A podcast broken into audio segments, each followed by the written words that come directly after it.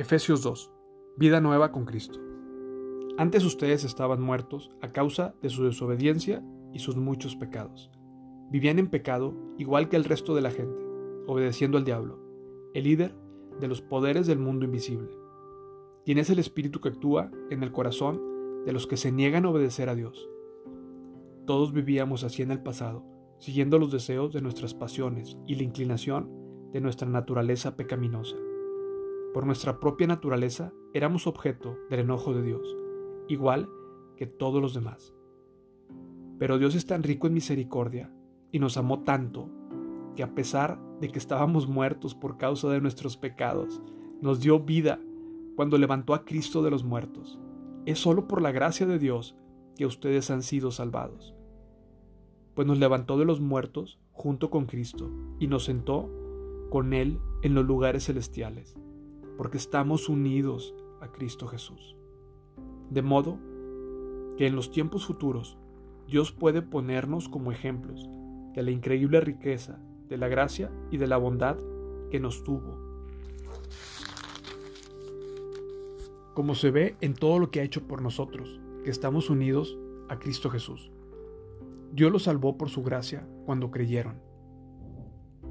Ustedes no tienen ningún mérito en eso es un regalo de Dios. La salvación no es un premio por las cosas buenas que hayamos hecho, así que ninguno de nosotros puede jactarse de ser salvo, pues somos la obra maestra de Dios. Él nos creó de nuevo en Cristo Jesús, a fin de que hagamos las cosas buenas que preparó para nosotros tiempo atrás. Unidad y paz por medio de Cristo.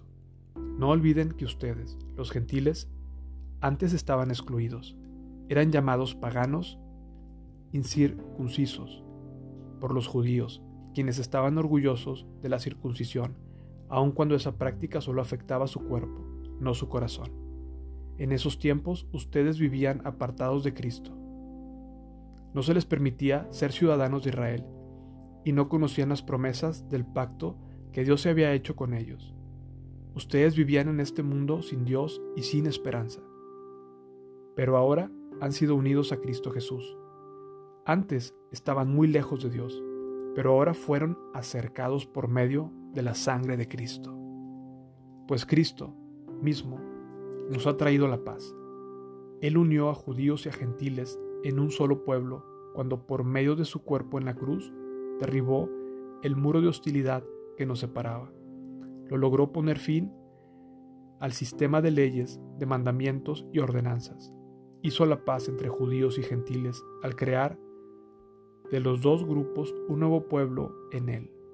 Cristo reconcilió a ambos grupos con Dios en un solo cuerpo por medio de su muerte en la cruz y la hostilidad que había entre nosotros quedó destruida. Cristo les trajo la buena noticia de paz tanto a ustedes, los gentiles, que estaban lejos de él, como a los judíos que estaban cerca. Ahora todos podemos tener acceso al Padre por medio del mismo Espíritu Santo, gracias a lo que Cristo hizo por nosotros. Un templo para el Señor. Así que ahora ustedes los gentiles ya no son desconocidos ni extranjeros, son ciudadanos junto con el pueblo santo de Dios, son miembros de la familia de Dios. Juntos constituimos su casa, la cual está edificada sobre el fundamento de los apóstoles y los profetas, y la piedra principal es Cristo Jesús mismo. Estamos cuidadosamente unidos en Él y vamos formando un templo, santo para el Señor. Por medio de Él, ustedes los gentiles también llegan a formar parte de esa morada donde Dios vive mediante su Espíritu.